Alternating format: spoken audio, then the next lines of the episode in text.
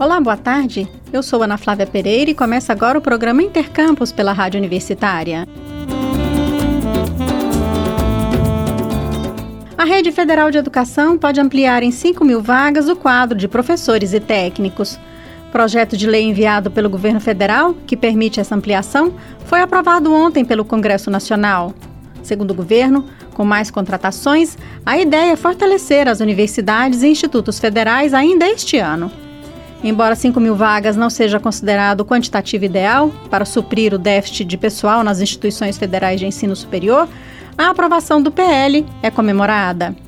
A última ampliação de pessoal na rede federal de ensino foi realizada em 2018, com apenas 35% do total solicitado. Desde então, não haviam sido autorizadas novas ampliações. A presença de pessoas de grupos sociais historicamente excluídos deve continuar crescendo na Universidade Federal de Goiás, inclusive em todos os tipos de pós-graduação que a instituição oferece. Pioneira na implantação de cotas na pós-graduação estrito senso, em 2015, a UFG agora coloca em prática uma nova resolução que amplia a abrangência e os grupos contemplados pela reserva de vagas. Segundo este novo documento, que já está valendo para todos os processos seletivos para ingresso em todos os tipos de pós-graduação oferecidos na UFG, incluindo mestrado, doutorado, especializações e residências, o percentual de reserva de vagas passa de 20% para 50%. Além disso, este mesmo percentual de 50% vale também para a reserva de bolsas de estudo a pessoas pretas, pardas, indígenas, quilombolas, pessoas com deficiência, pessoas que gestam, pessoas ciganas, pessoas trans e pessoas imigrantes forçadas, além de tutores de crianças. De acordo com o pró-reitor adjunto de pós-graduação da UFG, professor Wilson José Flores Júnior, a ampliação e diversificação da política de cotas na pós-graduação é uma conquista fundamental e esta construção foi pensada e definida coletivamente na UFG a construção dessa, dessa resolução aconteceu com a participação de uma grande equipe, de uma grande comissão, formada por representantes é, docentes, discentes, de secretarias, de, pós, de pró-reitorias, de unidades, de programas de pós-graduação. Então, é uma grande ampliação de uma resolução que já era pioneira.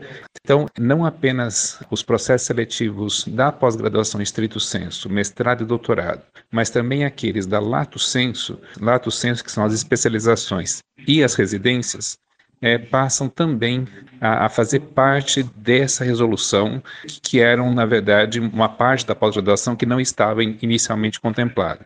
Entre os grupos agora que a resolução é, contempla, além do, do, dos grupos originais, né, pessoa negra, pra, é, preta ou parda, indígena, também a, a pessoa negra quilombola, integrante de povos e comunidades tradicionais, é, pessoas em situação de imigração forçada, ciganos, mulheres mães ou tutores de crianças pequenas, pessoas trans, pessoa surda, pessoa com deficiência física ou mental, é, entre outras, e também é, abre a possibilidade de que os programas de pós-graduação e os cursos lato senso é, prevejam no edital específico do seu processo seletivo outros grupos além desses que a resolução nomeia especificamente. É, agora, não mais com 20% de reserva de vagas, mas com 50% de reserva de vagas,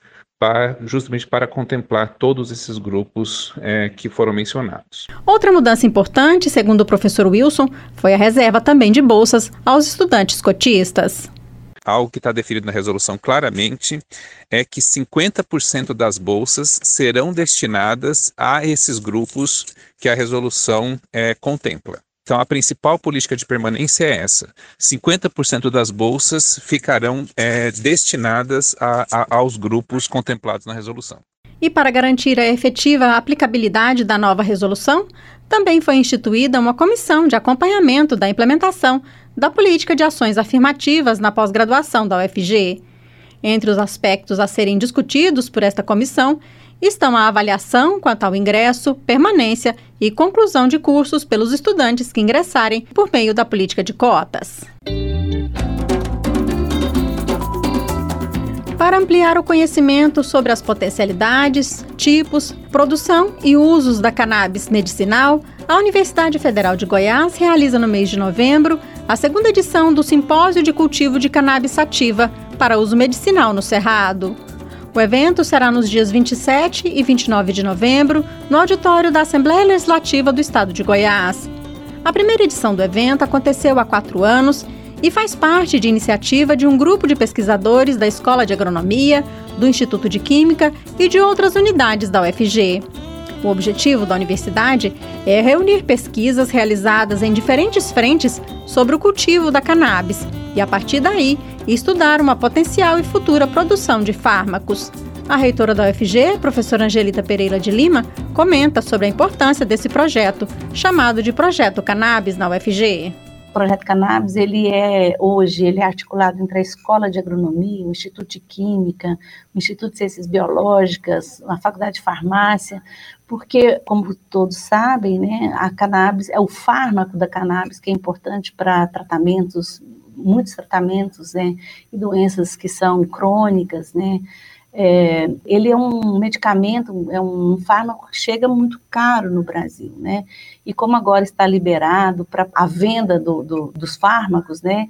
A UFG, mas a UFG estava desde 2019 desenvolvendo pesquisa, já desenvolve pesquisa, fez inclusive um simpósio da cannabis medicinal no Cerrado, vai fazer um segundo simpósio, é agora no mês de novembro, também sobre a cannabis medicinal no Cerrado, para discutir tanto essa rede eh, de fármaco, de, de pesquisa para a produção de medicamentos, quanto a do cultivo no Cerrado, né? Como é que se faz a, a preparação para o cultivo da cannabis no Cerrado. Então, são, são pesquisas importantes e neste projeto chamado Projeto Cannabis na UFG, ele envolve pesquisas de doutorado, mestrado, TCC e iniciação científica, PIBIC, né?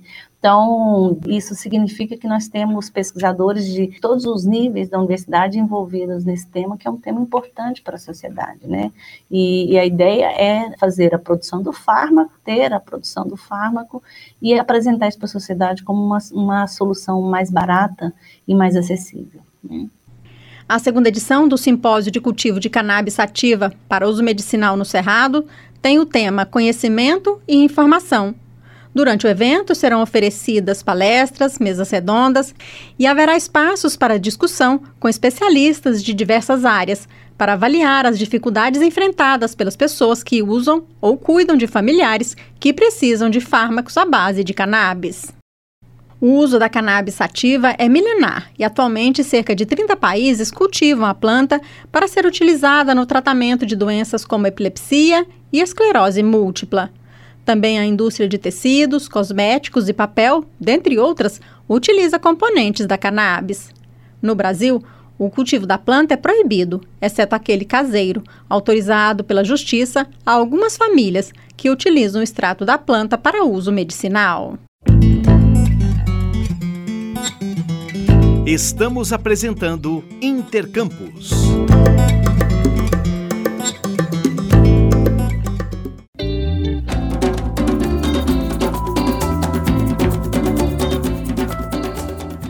Governo federal inicia processo de extinção do Programa Nacional das Escolas Cívico-Militares, o PECIM, instituído em 2019. A decisão foi informada por meio de ofício enviado às secretarias de educação de todo o país. O programa foi uma das principais propostas para a educação durante a gestão do ex-presidente Jair Bolsonaro. O PECIM é executado pelo Ministério da Educação em parceria com o Ministério da Defesa. Sobre a extinção do Programa Nacional das Escolas Cívico-Militares, Vamos ouvir a reportagem. A decisão do MEC de instituir o Programa Nacional das Escolas Cívico-Militares impacta cerca de 200 escolas nas cinco regiões do país. Por meio deste programa, militares atuam na disciplina dos estudantes e na gestão das escolas. O PSIM conta com a presença de militares da reserva das Forças Armadas, policiais e bombeiros nas unidades de ensino. O modelo determina regras rígidas de aparência aos estudantes, para as meninas é necessário usar coque, já para os rapazes o cabelo deve ser cortado na máquina 2. Adereços como piercing não são permitidos. O ofício emitido pelo MEC lista alguns motivos para colocar fim às escolas cívico-militares. Entre esses motivos estão problemas de coesão e coerência entre sua estrutura e os alicerces do sistema educacional brasileiro, e o desvio de finalidade das atividades das Forças Armadas.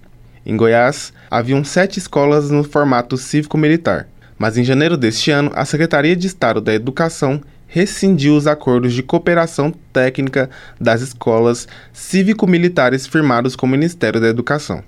E desde essa rescisão, todas essas sete escolas migraram para o modelo antigo de colégios estaduais da Polícia Militar.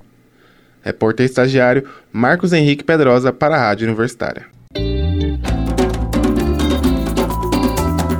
Ainda sobre a extinção do Programa Nacional das Escolas Cívico-Militares, vamos ouvir a reportagem da Rádio Agência Nacional. De acordo com o MEC, será feita uma transição cuidadosa das atividades para não comprometer o dia a dia das escolas. Desde o início do governo Lula, a equipe do MEC estuda como finalizar o PECIM sem prejudicar as escolas participantes. O comunicado do Ministério diz que será iniciado um processo de desmobilização do pessoal das Forças Armadas e que medidas graduais para o encerramento do ano letivo dentro da normalidade escolar serão tomadas. Segundo o MEC, 216 escolas aderiram ao modelo nas cinco regiões do país. O programa foi alvo de elogios e também de críticas, além de denúncias de abusos de militares nas escolas. Com informações da Agência Brasil, da Rádio Nacional em Brasília, Oussama El Gauri.